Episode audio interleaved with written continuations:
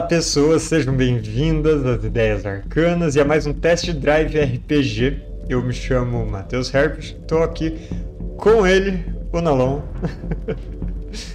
e hoje a gente está aqui para falar sobre Terra Devastada. Eu sou o Nalon, sou engenheiro e designer de RPG nos, nas horas vagas. Eu desenvolvo o Scope, tá com o link aí em cima. Convido vocês a irem lá dar uma olhada porque ele tá ficando muito bacana e vocês vão se divertir jogando ele. Cada vez mais bacana, quanto mais a gente participa do desenvolvimento dele, mais bacana ele fica. Ainda por cima é um RPG que a galera pode usar para fazer as coisas deles, né? Sim, ele é aberto, se você quiser precisa nem pedir permissão. Eu acho que no, num futuro não muito distante a gente vai falar mais sobre o Scope aqui, mas hoje então vamos pro nosso assunto do test drive, que é Terra Devastada. Pela primeira vez a gente está falando de um jogo nacional, né? Terra Devastada. É, eu diria que o, o, RPG de zumbis mais famoso que nós temos por aqui. Eu, pelo menos, ouço as pessoas falarem mais do Terra Devastada nesse assunto do que, por exemplo, do uh, The Walking Dead. Eu tava aqui fazendo uma pesquisa e vendo o que, que é que o pessoal costuma jogar para Apocalipse Zumbi. Eu não encontrei muita coisa, não. A gente encontra esses módulos de sistemas genéricos e de alguma outra coisa, GURPS, né? O que eu tava falando para você agora há pouco, o, End of the World, né? Que é da Fantasy Flight, mas muito pouca gente conhece. Uhum. E o único outro, assim, mais famosinho que eu, que eu encontrei foi um chamado All Flesh Must Be Eaten, que é uma espécie de RPG genérico de Apocalipse Zumbi. Você joga Apocalipse Zumbi em qualquer era que você quiser. Ele tem um monte de, de módulos assim, né? É, que aí não é o, o, enfoque do Terra Devastada, né? Em Terra Devastada é uma coisa mais pontual. Como a gente disse, o Terra Devastada é um RPG nacional. Ele foi escrito pelo John Bogea, foi lançado pela Retropunk já há bastante tempo. É um jogo que hoje em dia está esgotado no formato físico. E quando tem por aí nos marketplaces, está sempre sendo vendido caro. Igual o Abismo Infinito, outro jogo do John. Ele é um projeto muito legal. Primeiro que o livro físico dele, ele é quadradinho. Para mim tem um formato de, de capa de disco. E o Terra Devastada, especificamente, ele é um jogo bastante narrativo, de horror, um horror mais voltado pro pessoal. Ele tem um sistema próprio, combinado com um cenário próprio também. E ele já teve duas edições. A primeira edição, se eu não me engano, é de 2011. E a segunda edição, a edição Apocalipse, que daí teve um financiamento coletivo depois, ela é de 2016. O projeto todo dele, se eu não me engano, desde a produção do jogo até a produção das ilustrações e diagramação, ele é tudo do John Bogea. É, o, o jogo ele, ele é bem conciso, né? Tem assim, você vê que a parte de design, escolha das ilustrações, diagramação, ela é como se tivesse um, um conceito, né? Uhum. Um, uma, uma, ideia bem, bem fixa por, por, por trás de todas essas decisões aí de estilo. Sim, claramente não teve divergências criativas entre os criadores, porque o criador é só um. Aham. Uhum. Mas é, entrando um pouco no jogo em si, a gente tem esse sistema de regras próprio dele que é bem. Eu, eu diria que é bem simples de aprender. No nosso test drive eu achei bastante tranquilo de pegar o jeito dele ainda mais usando um VTT para jogar. Mas o jogo basicamente usa dados só de seis lados. Ele vai usar um conjunto de dados. É, geralmente você vai rolar mais de um D6. E o importante são só os dados que você tirar um valor par. Você nem considera todos os números do D6. Então, a cada vez que você rolar um D, no D6, rolar 2, 4 ou 6, você tem um sucesso, e quanto mais sucessos, melhor. E ainda se você tirar 6, você joga mais um D6 e você pode acabar tendo mais sucessos. Fiquei com a impressão de que todos os D6 extra que a gente colava nunca davam em nada, a gente tava meio azarado no, no test drive. Não, não foi a impressão que eu tive, não. A gente teve uma série de situações lá que saía seis, que jogaram, que o dado foi jogar de novo, uma, duas vezes, né, de, ah, de repetição e tal. É, eu, na verdade, eu acho, eu acho esse tipo de coisa bacana porque, assim, dá uma certa empolgação na hora, né? Acho que faz parte do, do sistema você ter um, um, um momento uau, né? Que você fala você joga o dado e fala assim, uau, né? Esse negócio de rolar D6 e contar sucessos é o básico do Terra Devastada. Ele vai ter algumas regras diferentes para quantos sucessos você precisa, dependendo da complexidade da situação, para você ter dados a mais ou a menos para rolar, e também para, por exemplo, em situações em que você está em uma disputa, você vai comparar os dois lados, ver quem tira mais sucessos, mas isso são minúcias do sistema e ele nem tem tantas minúcias para falar a verdade. É um jogo que não tem, por exemplo, valores de defesa, ou pontos de vida, ou, movimentação, ou habilidades diferentes para usar nas rodadas.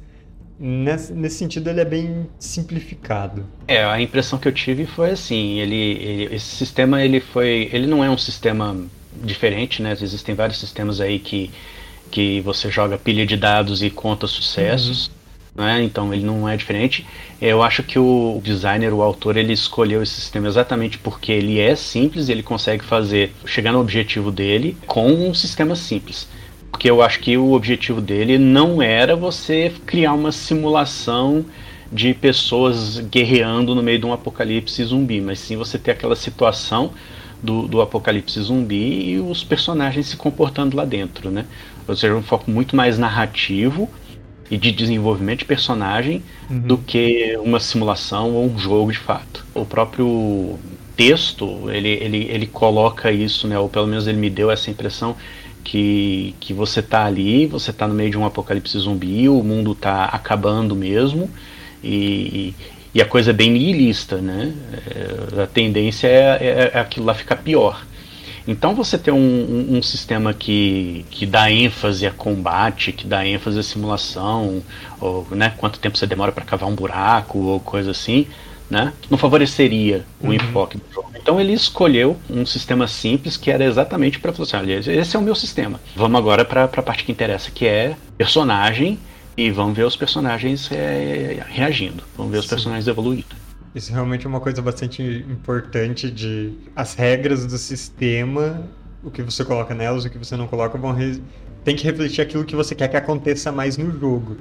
Então, ah não, eu quero que seja um jogo de, de tensão pessoal e essas coisas internas, né, desafios internos uh, e horror pessoal. Mas aí vai encher de regra de combate, aí vira um, automaticamente um jogo de combate. Uhum, exato. Além dessa, dessa coisa de jogar dados, você, na construção de personagem, vai ter várias características que determinam quem que é o seu personagem. Eu até esqueci como elas chamam. Elas chamam características mesmo? É, você tinha uh, características e condições. Porque a gente nem prestou muita atenção nisso, né? Porque como é que é que a coisa funciona?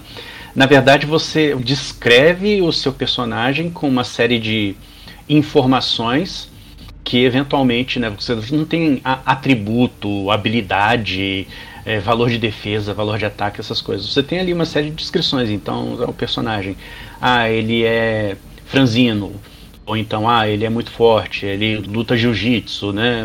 Você coloca coisas assim, né? Você não, não, não faz uma descrição assim, você não vai uma tabela de atributos e pega, ah, essas aqui são os atributos do, do personagem esses aqui são as habilidades que ele estudou e tal, né? É uma coisa mais orgânica, você tem acho que são, são 12 ou 16 características, né? Que é uma série de características que você é, descreve textualmente, que podem ser coisas boas, podem ser coisas ruins, podem ser coisas que são boas em uma situação, são ruins em outra, né? uhum. né? E você contabiliza dados a partir da situação em que o, o, personagem se encontra e como que essas características do personagem se relacionam com elas. É. Aí tem a, essas características que são mais fixas do personagem, né? Que é, até meio que determinam quem é o seu personagem. Então acaba criando uma, uma lista de características que se torna ao mesmo tempo descrição de personagem e recurso de jogo, o que é bem legal. E aí tem umas outras características mais transitórias, condições, que aí vão envolver as coisas que acontecem com o personagem. Por exemplo, ele sofrer dano, ou ele ficar assustado, ou ele encontrar um item que depois pode ser perdido ou gasto, e aí tudo isso vai anotando nessa parte transitória, que também é um jeito legal de controlar recursos. Sim, sim. E assim, eu, eu cheguei à conclusão, essa sessão que a gente fez, ela me mostrou isso, que na verdade você colocar um, um excesso de, de regras ela acaba atrapalhando. A não ser que seja se realmente seu, sua intenção né, fazer uma coisa bem simulacionista mesmo, você colocar excesso de regras, ela acaba atrapalhando. É, durante o jogo, a, a, coisa foi indo de uma maneira assim surpreendentemente ágil, né? Sim. A gente quer resolver alguma coisa lá, era uma situação que a gente não tinha pensado, porque é o que acontece durante o jogo de RPG. E a gente resolvia ali, ah, qual é a característica que, que funciona. Essa daqui funciona, essa daqui funciona, essa daqui ajuda, essa daqui atrapalha e tal. Resolve lá na hora. Uh, se dá certo, você consegue alguma coisa. Se não dá certo, você ganha uma condição e tal. Tudo resolvido assim. Né? E, e, interessante, porque assim, você não, não resolve do tipo, ah, eu consegui, aí então eu vou ter um bônus de mais dois na minha próxima jogada. Não é assim. Né? você transforma, e eu achei isso muito natural, você transforma aquilo em um, em um recurso narrativo. Então você conseguiu, ah, você ganha uma condição, então na verdade você está não está falando em bônus que você ganha, é lógico que se transforma em bônus mais lá para frente, mas você está falando de uma condição de algo que aconteceu com o personagem, ou seja, uma, é. uma consequência descritiva, né, e não mecânica. E essa forma com que todas as características entram no jogo é muito legal, porque primeiro que o jogo assim, te obriga a interpretar seu personagem como ele é, porque você está usando essa interpretação como um bônus numérico. Você também é forçado a, a, pensar de um jeito mais criativo, dar uma olhada nas coisas que você tem na ficha e entender quais vão te ajudar e quais vão te prejudicar nesse momento. E tem isso que você falou, de que uma mesma característica às vezes ela é boa e às vezes ela é ruim. E de certa forma, com a maioria delas vai ser assim. Vai ser às vezes um bônus, às vezes uma penalidade. É, você tinha falado, ah, o personagem pode ser franzino. Então, se ele estiver uh, empurrando o personagem musculoso, aí ele não vai se dar bem. O, o franzino vai reduzir um dado da jogada desse jogador. Mas ele aí esse mesmo personagem está precisando escapar pelo duto de ar de um prédio personagem franzino vai ter um dado a mais, porque ele é menor, ele consegue se espremer para um lugar menor. E o musculoso justamente vai se dar mal nessa situação.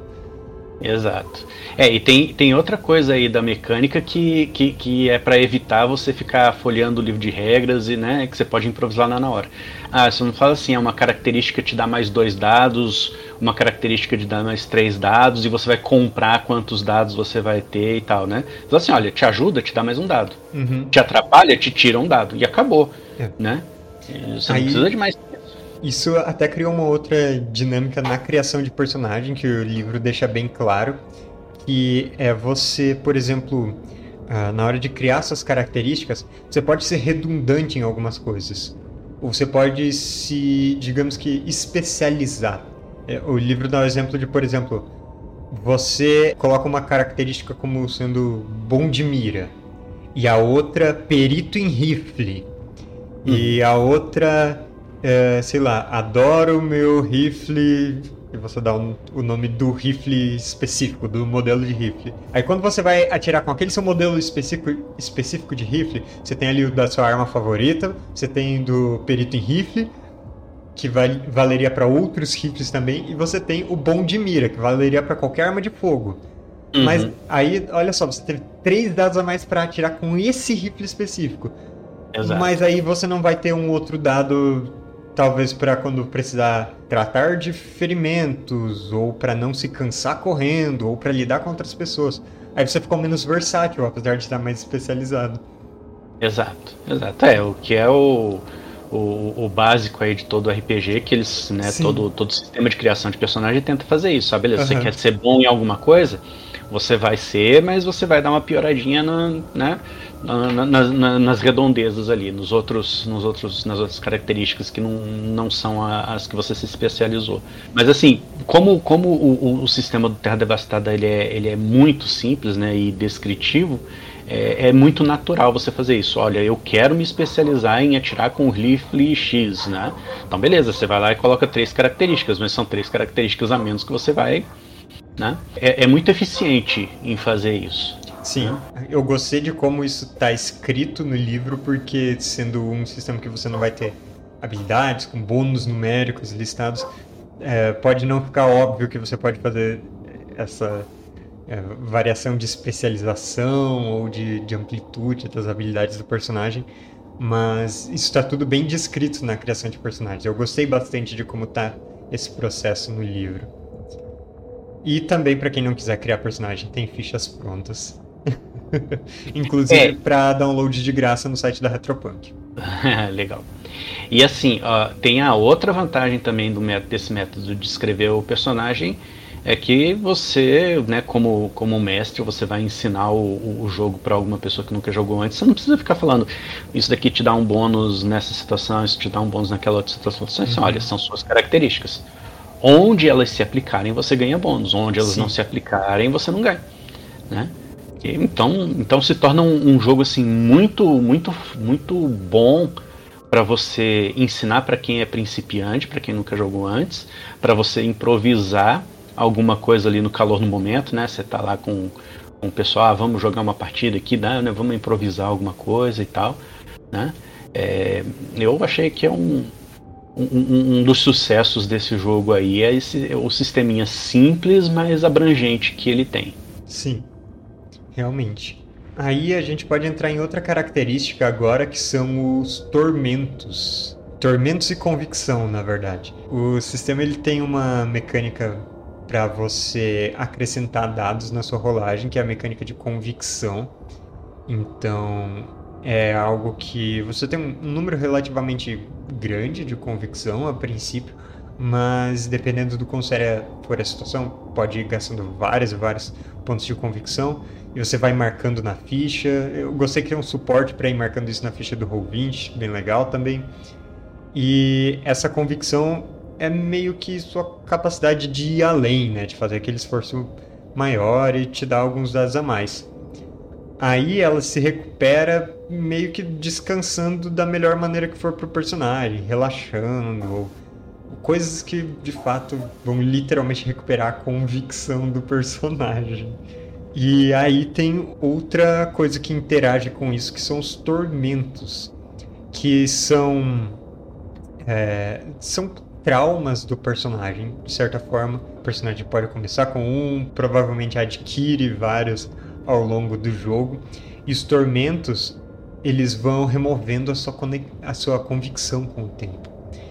Então, a, a convicção que você gasta nas suas jogadas ela volta depois. Mas quando você perde convicção por causa de um tormento, aí essa convicção não não volta. É, é uma reserva que vai diminuindo e ela nunca vai aumentar. Ela meio que coloca um prazo para a existência dos personagens, né?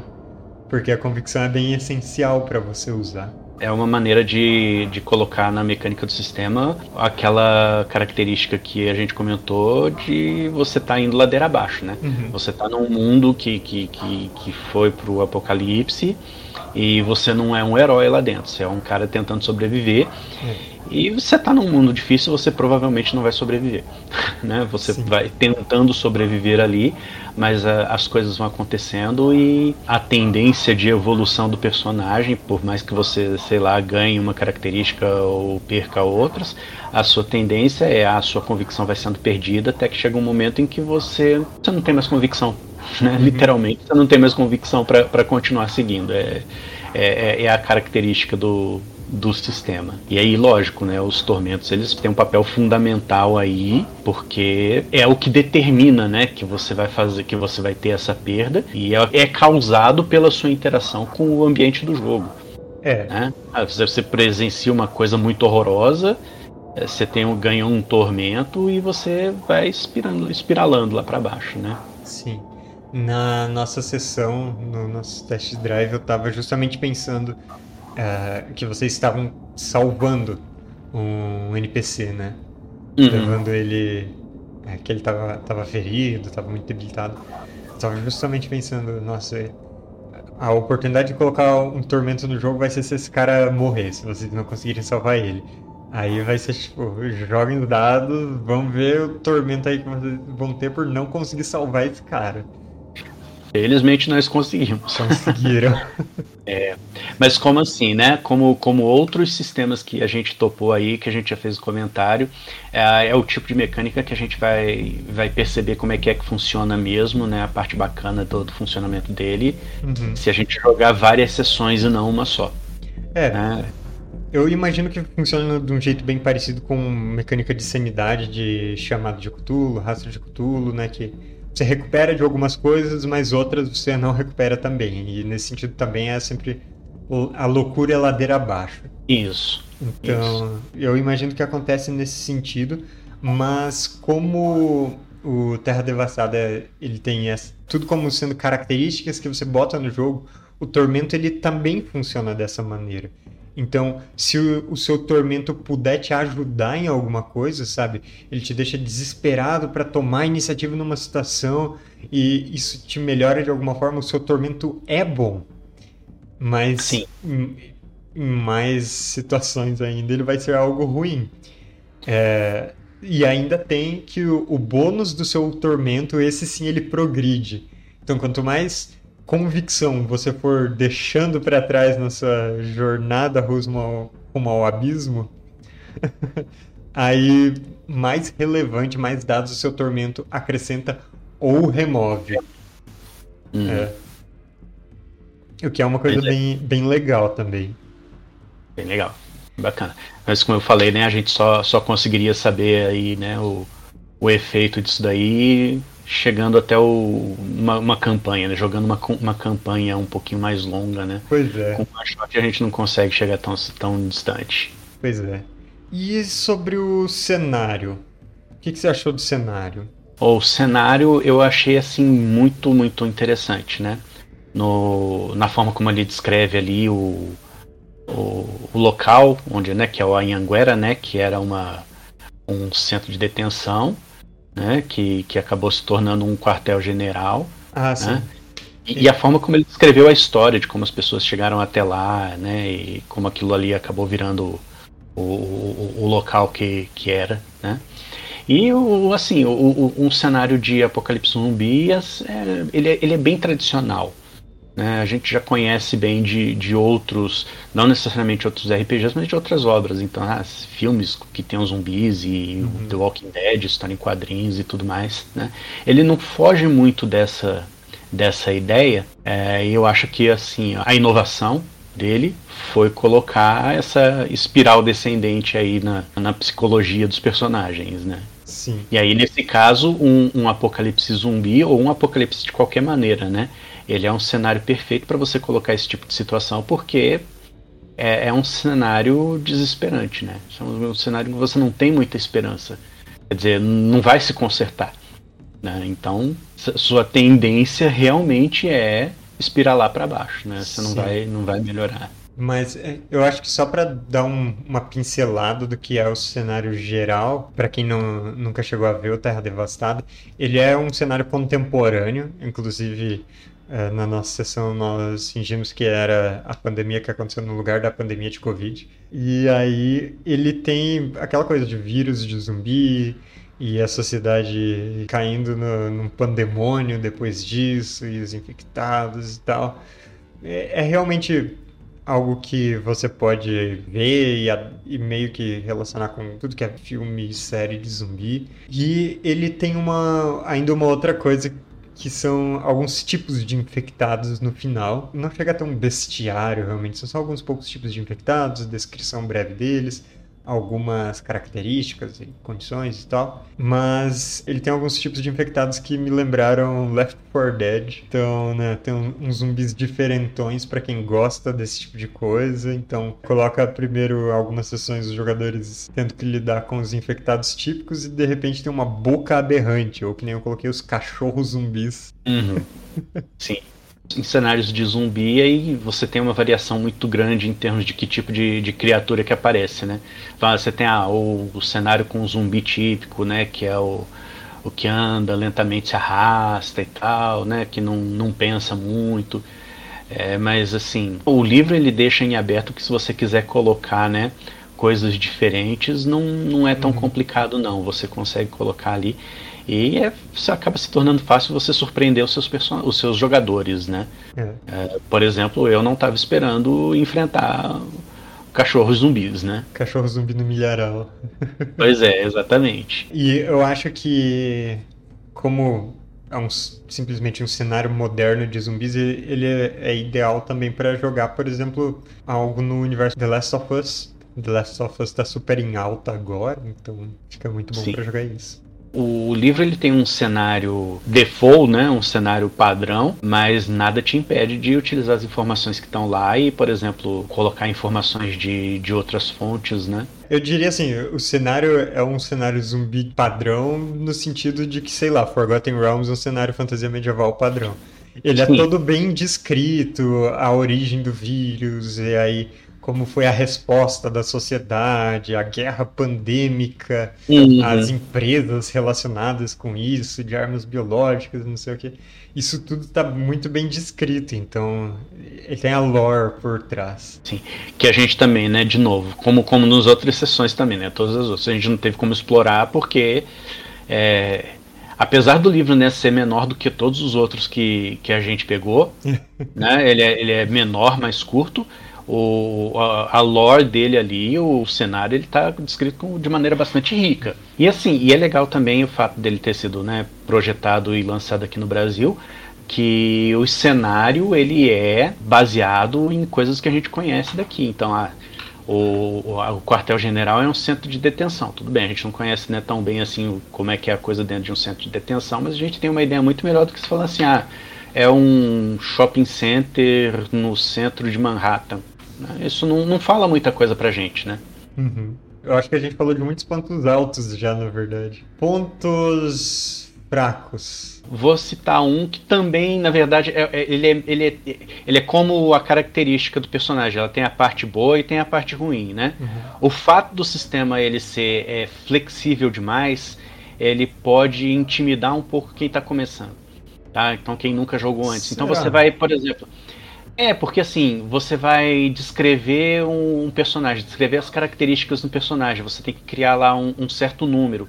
Então, quem hum. não tem tanta experiência com RPG é, pode se sentir um pouquinho intimidado e não saber o que colocar lá. Então, talvez é, seja necessário, numa situação dessas, ter uma pessoa guiando, né, ajudando ali e tal. É, né? Verdade. Mas assim, não sei se isso chega a ser um problema muito sério. Outra coisa que eu diria é que a dinâmica de, de tormentos, de resistir a tormentos e como eles impactam no resto do jogo, e até talvez um pouco de, de como é o fim dos personagens, eu não encontrei tão fácil, sabe? No fim das contas, é um, é um jogo em que o narrador vai dizer para você antes de fazer a jogada, cara, se você fracassar aqui, você morreu. É uma coisa desse tipo. Eu acho que esse tipo de coisa, esse tipo de orientação, até, sabe, boas práticas de, de guiar a pessoa para acabar com o personagem ali. É, esse tipo de coisa podia estar um pouquinho melhor no livro. Tem um ponto que não sei, não vai ser negativo para todo mundo, também não é um ponto negativo para mim não, mas assim, eu costumo preferir jogos mais épicos, né? Então uhum. você pega um, um, um, jogo de, de horror pessoal em que o destino do seu personagem é acabar mesmo, né? É, me desanima, não, não, nem desanima, né? Me deixa um pouquinho, um pouquinho deprimido. né? Mas assim, não, a gente não, não chegou a passar por nenhuma situação é, realmente horrorosa né? No, na sessão. Foi uma sessão bastante bastante tranquilo, assim, entre aspas, a gente, né, passando uns medos lá. A gente passou mais medo do que... Do que desamparo é, mesmo. Desamparo, exatamente, exatamente, exato, é a palavra Sim. certa. Né? É, mas acredito que, assim, com o desenrolar do jogo, a parte de desamparo, ela se tornaria um pouquinho mais, mais presente. Ah, eu, eu, gosto, eu gosto de coisa mais épica mesmo. E outra coisa também, ó, isso daí também aí, aí não é nem culpa do desenvolvimento do jogo, não, é culpa do, do mercado que é meio complicado. Hum. É, ele, ele tem acho que só dois suplementos, né? Ele tem o Terra Devastada e Selvagem, que é uma versão ah, para Savage. Savage Worlds, né? E ele tem acho que um suplemento que se chama Obituário, né? Hum. E eu acho que não tem mais nenhum Né? E eu acho que é um jogo que merecia um pouco mais. Então é isso. Chegamos no momento de dar nota pro RPG. Eu vou começar dessa vez. Eu vou dar 10 pro Terra Devastada. Eu 10. gosto de jogo de horror. Não sei, não sei se você sabe. Eu gosto uhum. de jogo de horror. sei, sei, sei. E... Eu já tive essa, essa impressão. É. Eu achei que ele funciona muito bem para esse cenário. Ele saiu numa época em que coisas de zumbi eram bem mais populares. Ele até se encaixa bem com coisas que estavam saindo juntos. Para mim, as mecânicas dele funcionaram de um jeito muito legal. Eles são é um esforço hercúleo, né? Uma pessoa só produzir um RPG em todos os aspectos. Então, eu acho que por isso ele merece 10 para mim. Perfeito. Eu fico pensando aqui, né? O que é que eu poderia realmente achar de, de negativo para diminuir a nota do, do, do, jogo, mas não, não encontro, não. Então, para mim, a nota dele vai ser 10, né? E assim, ah, ah, você tá dando 10 porque, eu, sei lá, o jogo é brasileiro e tal, não sei Não, é porque o jogo é bom mesmo, sabe? Durante a sessão a gente, a gente não, não nos interrompeu para procurar regra, uhum. a gente entendeu muito bem, eu acho que a, a sessão ela se desenrolou conforme a, a ideia do, do, do autor, né, de como os personagens deveriam se comportar e tal.